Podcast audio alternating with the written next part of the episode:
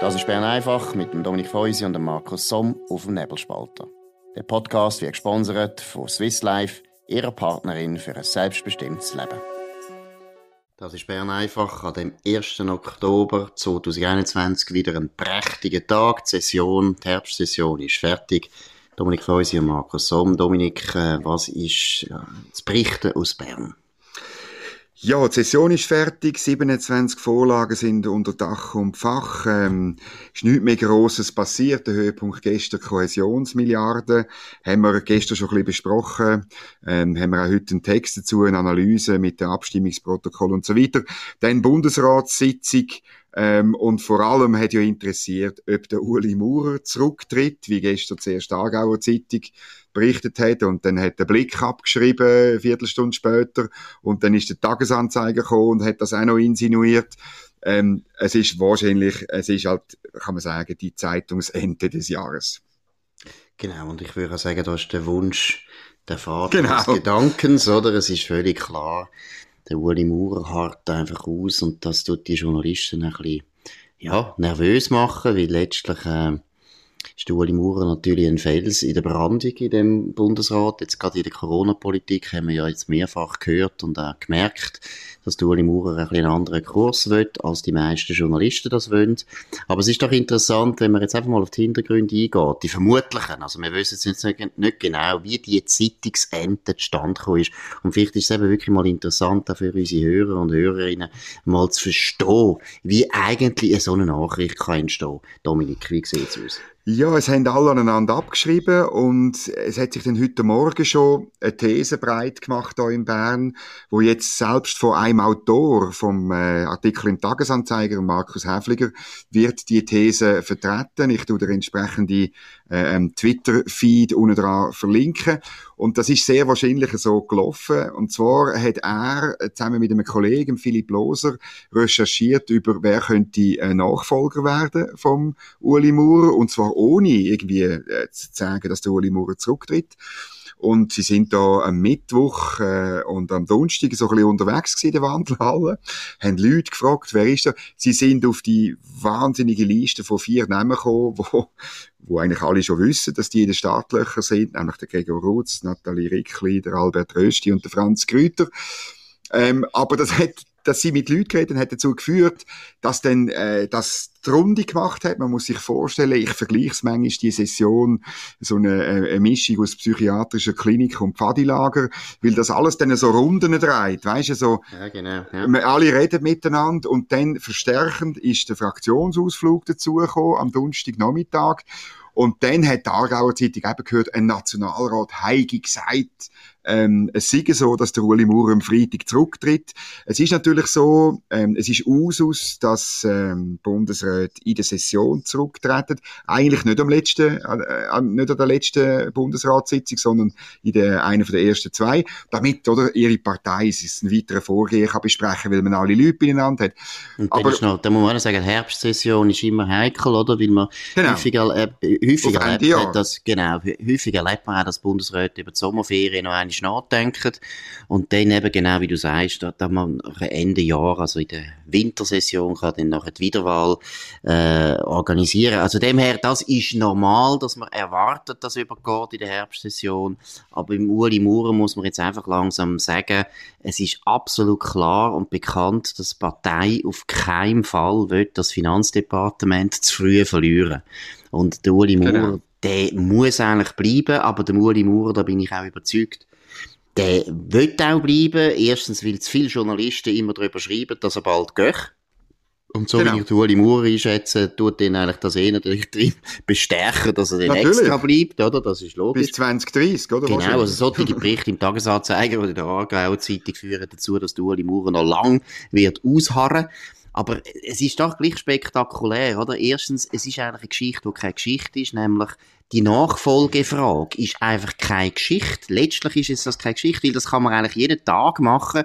Ja, mhm. wer wird Nachfolger von der Viola am Herd? Da könnten wir jetzt auch einfach anfangen zu spekulieren. Ah ja, den Birmin Bischof könnte man noch nehmen und dann genau, könnte man den noch fragen. Also, ist eine Geschichte, die du jeden Tag kannst machen kannst. Genau. Das ist mal sehr unoriginell vom Tagesanzeiger, muss man mal sagen. Aber dann wird es wirklich absurd, wenn es so stimmt, dass eben dann nachher viele Nationalräte von der SVP angefragt werden und die selber noch das Gefühl bekommen, ui, es ist jetzt ist so. dran. Also unser eigener Bundesrat tritt zurück und ich weiß nichts. Das ist, also das ist wirklich, das ist fast grotesk. Es ist grotesk und ich finde auch wirklich, ähm, als Journalist, oder, äh, ich wirklich, ich muss meine Kollegen ein kritisieren, oder, als Journalist musst du wirklich aufpassen bei so Sachen, ähm, ob du dann wirklich sagst, okay, jetzt habe ich es hart, ich mache die Geschichte. Ähm, und, und das hat die Aargauer Zeitung vermissen lassen, oder? Einfach aufgrund von der Aussage von einem Nationalrat, äh, anonym, oder? Ja, ähm, er tritt zurück das schreiben. Das ist einfach, das ist nicht journalistisch. Haben wir alle gelernt. Wir brauchen mindestens zwei gute Quellen. Nicht zwei Leute, die etwas insinuieren, sondern zwei Leute, die sagen, es ist so. Ich habe einen Brief bekommen, ich habe mit dem geredet oder irgendwie so. Das Gleiche beim Blick, oder? Ich meine, das geht einfach nicht. Nur weil die Aargauer Zeitung das schreibt und man Angst hat, man verpasst dann irgendwie eine, eine, eine thematische Welle. Es geht am Schluss eben um Klicks, oder? Also man muss einfach sagen, das ist die heutige Klick-Prostitution, die da gestern auch eine Rolle gespielt hat. Und dann auch, sorry, Kollege vom, Ex-Kollege von, von Tamedia. Ich meine, ihr habt nachher den, den Artikel haben's dann gemacht, oder, über die Nachfolge, habt dann aber einfach den Anfang ein bisschen umgeschrieben, ja, es könnte sein, dass er zurücktritt. Obwohl sie genau. es auch nicht gewusst haben. Nur aufgrund von denen, die irgendetwas insinuiert haben. Das ist einfach schlechter Journalismus oder gar kein Journalismus. Und jetzt müssen wir halt schon noch davor reden. Wir tun irgendwann, wahrscheinlich im Frühling, über das Mediengesetz abstimmen. Für das, wenn die drei Verlage explizit, Ringier, ähm, äh, Wanner und, und Tamedia, für das, wenn sie äh, 150 Millionen, wenn ich es richtig im Kopf habe, Subventionen. Das ist einfach ein Quatsch. Genau, also für, für, für einen Journalismus, der sich gegenseitig einfach abschreibt und, und nicht Gerücht, Gerücht, Gerücht genau. gleichzeitig einfach abschreibt. und das würde ich dann auch noch schnell loswerden, selektiv abschreibt, oder? Wenn der genau. Weltwoche zeigt, dass der Alain Berset wirklich eine relativ ernsthafte Affäre gehabt hat, Good dann tun sich die Medien unglaublich schwer, da abzuschreiben. Sie würden natürlich gar nicht abschreiben, sondern wenn schon, dann schreiben sie einen Text dagegen und behaupten etwas anderes. Aber eben das zeigt natürlich auch, dass sie einen politischen Bias haben, weil eben, sind wir ehrlich, man könnte ganz so gut jetzt Nachfolgegeschichte machen über den Alain Berset. warum sind wir alle so sicher, dass der Alain Berset jetzt nochmal drei Jahre im Amt ist? Vielleicht wird er früher zurücktreten. Also machen wir mal eine Geschichte und ein bisschen umfragen in der SP führt dazu, dass nachher plötzlich alle in der SP das Gefühl haben, der Alain Berset ist vor dem Rücktritt. Nein, es ist, es ist wirklich eine absurde Geschichte. Das Einzige, was ich muss sagen, ein bisschen als Entschuldigung, es ist einfach im Bundeshaus natürlich eines der grossen, kleinen Ereignisse, die wir haben in der Schweizer Politik. So ein Rücktritt ist immer spannend. Und es ist natürlich wirklich das Absurdeste an unserem System ist, aber das ist vielleicht auch noch lustig oder gut, dass meistens nicht einmal die Frau oder der Mann von der Bundesrat wissen, wenn der andere zurücktritt. Also das ist jetzt ein bisschen übertrieben, aber es ist wirklich eines der bestgehüteten Geheimnis, was es überhaupt gibt in Bern. Also, das Bundesrat tun eigentlich zurücktreten und drei Sekunden vorher tun sie der Partei das noch mitteilen. Das ja. ist natürlich der Grund, warum so schnell spekuliert wird und warum man das gerne macht. Aber wie gesagt, es hat mit Bias zu tun und mit schlechtem journalistischem Handwerk. Ja, und ich, einfach nur um das abrunden. Es hat einen Fall gegeben, der Rücktritt von Pascal Couchepin, der ist zuallererst äh, gemeldet worden in der Romandie von Le Temps und selbst Journalist kenne ich per Zufall gut, wir haben auch gestern rasch telefoniert äh, und das ist lustig gewesen, der hat dann gesagt, weißt du, der entscheidende Tipp hat er gar nicht in Bern gehabt, sondern der hat er in Martini gehabt, weil jemand gesagt hat, der Pascal Couchepin hätte gesagt, er brauche dann das nächste Jahr neue Büromöbel oder? Ja, das ist also gut. Und das, das ist aber eine super Geschichte. Und da bin ich überzeugt, oder, dass das wirklich auch, auch bei Uli Maurer, wenn man das rausbringt, dann bringt man es raus, weil er so einen Fehler macht. Er wird da in Bern und auch seine engsten Mitarbeiter werden das nie jemandem verraten. Gar nie, oder? Außer eben fünf Sekunden vorher. Du musst irgendeinen anderen Hinweis haben und dann weisst es, und dann kannst du raus und dann musst du auch nicht irgendwie im Konjunktiv schreiben. Dann kannst du sagen, es ist so. Und dann Absolut. hast du den Coup, wo wir natürlich gerne wollen. Aber wenn er nicht absolut sicher hast, dann solltest du es sein lassen. Das ist gerade die Lehre vom gestrigen Abend und dem Medienhype genau. um Also, glauben nicht alles, was in den Medien steht. Außer beim Nebelspalt. Außer das, was im Nebelspalter steht. Nein, gut, jetzt ist noch eine wichtige äh, Pressekonferenz vom Bundesrat Alain Berset. Es geht natürlich leider, tut uns leid, aber wir müssen es gleich noch berichten, es geht um Corona wieder einmal. Dominik, was ist da der neueste Stand? Ja, es ist äh, großartig. Jetzt ist ich wird Verzweiflung, glaube ich, bei Alain Berset immer größer, weil die störrische Bevölkerung von dem Land geht sich einfach nicht impfen. Also die Impfquote von der Gesamtbevölkerung beträgt 57 Prozent. Das ist immer noch im internationalen Vergleich zu wenig. Von den 18- bis 65-Jährigen 71 Prozent. Auch das ist zu wenig, muss 80 Prozent sein. Und was macht, ich muss, kann es nicht anders sagen, was macht ein Sozialdemokrat oder ein, in der Romandie, beim ihm heißt ja immer noch Parti Sozialist, was macht ein Sozialist, wenn die Leute nicht folgen? Er macht eine nationale Kampagne, eine nationale Aktion. Es wird also bald eine nationale Impfwoche geben. Das erinnert mich so, in den 80er Jahren hat es das auch in Osteuropa, so die, die nationale Woche des sauberen Gehsteiges und, und mhm. der Planerfüllung und so weiter genau, gegeben. Ja. Und das Allerbeste ist, also wenn jetzt du jemanden überzeugst, go impfen zu gehen, dann kann die Person sagen, der Markus Somm hat mir, mich beraten bei dem äh, Entscheid und dann kann er, ähm, dann kommst denn du vom Alain Berset wahrscheinlich persönlich unterschrieben, wie äh, der, der, der Check vom, äh, vom Donald Trump, oder? Wahrscheinlich persönlich unterschrieben vom Alain Berset ein Gutschein über, über 50 Franken, wo du in einem Kino oder in einem Restaurant kannst aus, äh, einlösen das wird sicher funktionieren, da wird es einen riesen Missbrauch geben, da bin ich überzeugt, dass ich habe sofort heimgeschrieben, also falls dann meine Kinder gehen, gehen impfen, sofort mhm, die Gutscheine Natürlich, die ab, oder wir zahlen, wir zahlen genug Steuern und ähm, da, insbesondere da in Bern, also wenn wir etwas zurückholen, aber das ist einfach nur noch lächerlich. Ja, es ist wirklich lächerlich und vor allem, ich muss jetzt ehrlich sagen, 71 Prozent 18 bis 65-Jährige, also da haben die 80, also die 80, also die über 65 wo wir ja eine Quote haben von etwa 80 Prozent, haben ja, sie natürlich dann auch noch abgezogen. Sind, Eben, und haben es dann auch noch abgezogen, damit es nicht so hoch ist. Also, letztlich haben wir, also ich bin einfach überzeugt, ich meine, ich kann es jetzt nicht sagen, ich bin ja nicht Virologe und so weiter, kann es jetzt nicht genau beurteilen, aber man hat sich jetzt da wieder festbissen auf irgendeine Zahl, wo ich das Gefühl habe, die ist relativ willkürlich, die ist nur zustande gekommen, weil man einfach schaut, wie hoch ist die Quote in anderen Ländern. Und man will natürlich da nicht so zurückblicken. Es geht eigentlich um internationales Benchmarking. Und da will natürlich die Bundesräte oder die Minister nehmen das ja mittlerweile auch persönlich, also die haben das Gefühl, das sei eben so ein Wettbewerb. Und da verliert man jetzt anscheinend, wir verlieren, wir Schweizer verlieren gegenüber den anderen Westeuropäern, das ist nicht erträglich, aber das ist einfach ein Unsinn. Und vor allem ein Unsinn. Es geht einfach darum, dass man merkt, oder? Alle die Massnahmen bringen nichts. Und das habe ich von Anfang an, das habe ich jetzt schon so viel mal wiederholt. Die Zertifikatspflicht ist ein Schuss in den Ofen. Die Leute, die nicht wollen, impfen, die gehen nicht. Und da kann man machen, was man will. Man kann sie auch nötigen, wie man das zuerst probiert hat. Man kann sie mit Gutschein umschmeicheln. Man kann äh, eben eine nationale Woche organisieren, wo wir alle mit Fähnchen umspringen und uns irgendwie impfen lassen öffentlich und damit alle sehen, wie wir uns impfen. Nein, das ist einfach Unsinn. Er soll einfach sagen, bitte tönt impfen, wäre besser, aber es langt. Und wir haben ja, und das ist ja, glaube ich, das Wichtigste, die Hospitalisierungen nehmen weiter zurück. Genau. Es gibt keinen Bitte. Grund zur Panik. Es gibt keinen Grund für die Unruhe. Und es ist wirklich, in dieser Pandemie haben wir schon so viel mal erlebt, wie immer Ziel neu definiert werden. Oder irgendein heisst wir müssen das machen, dann heisst es wieder das. Wir haben immer wieder neue Zahlen, die uns sollen sagen, ja, es ist nicht gut.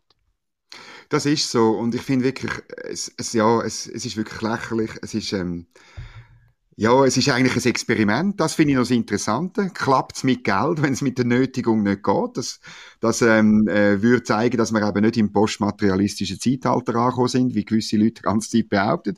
Das finde ich noch der lustige Aspekt. Das ist irgendwie wie ein Experiment. Wie echt mhm. Leute, auf was reagieren die Leute, auf welche, auf welche Massnahmen und ähm, eben offenbar auf, auf äh, Nötigung nicht. Mhm. Interessant ist ja, dass man es zuerst mit Nötigung probiert, oder? Das ist mhm. auch vielleicht typisch Alain Berset.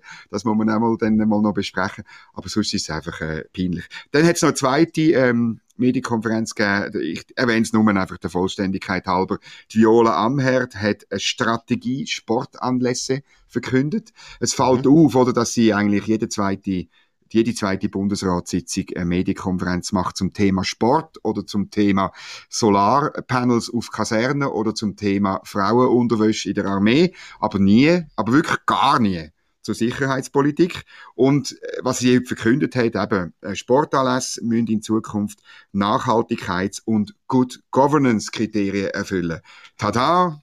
Wunderbar. Ja Aber ich wollte noch schnell betonen, weil wir ja da beim Nebelspalter sind. Also das mit den Damenunterwäsche, das ist nicht Satire. Das, das ist nicht Satire, nein. Und ich habe nichts gegen Damenunterwäsche. Ich glaube, das ist sicher wichtig in der Armee, gar keine Frage. Aber dass man eine Pressekonferenz macht als Bundesrätin, ist doch ein bisschen hochgegriffen. Ja, es ist Und nicht eben, nur um also, Damenunterwäsche gegangen, aber es ist, ja, es ist nicht nur um das gegangen. Aber es ist einfach, es fällt auf, oder ich will gern dass äh, die Sicherheitsministerin von dem Land und Sicherheit ist eine Kernaufgabe von dem Staat, dass sie einfach so zwei, dreimal im Jahr ein bisschen äh, klar durchgibt. Was für Sicherheitsprobleme haben wir? Was für Mittel haben wir? Was für Mittel brauchen wir? Wie tun wir die Aufgabe vom Staat ähm, erfüllen. Das möchte ich einmal hören. Sie kann das in einem Referat tun, vor irgendeiner Offiziersgesellschaft. Sie kann das vor uns Medien machen. Einfach, ich möchte gerne jemanden, wo das Thema spielt. Das brauchen wir in dem Land. Absolut. Und ich habe auch ein bisschen den Verdacht, dass sie meint, das sei eine gute Idee, so zu kommunizieren, wenn es dann darum geht, die Kampfflugzeuge durchzubringen. Oder? Man tut, das wird ganz man schlimm, tut die ganze Zeit, oder? Man tut die ganze Zeit irgendwie andere Themen ansprechen, wo man meint,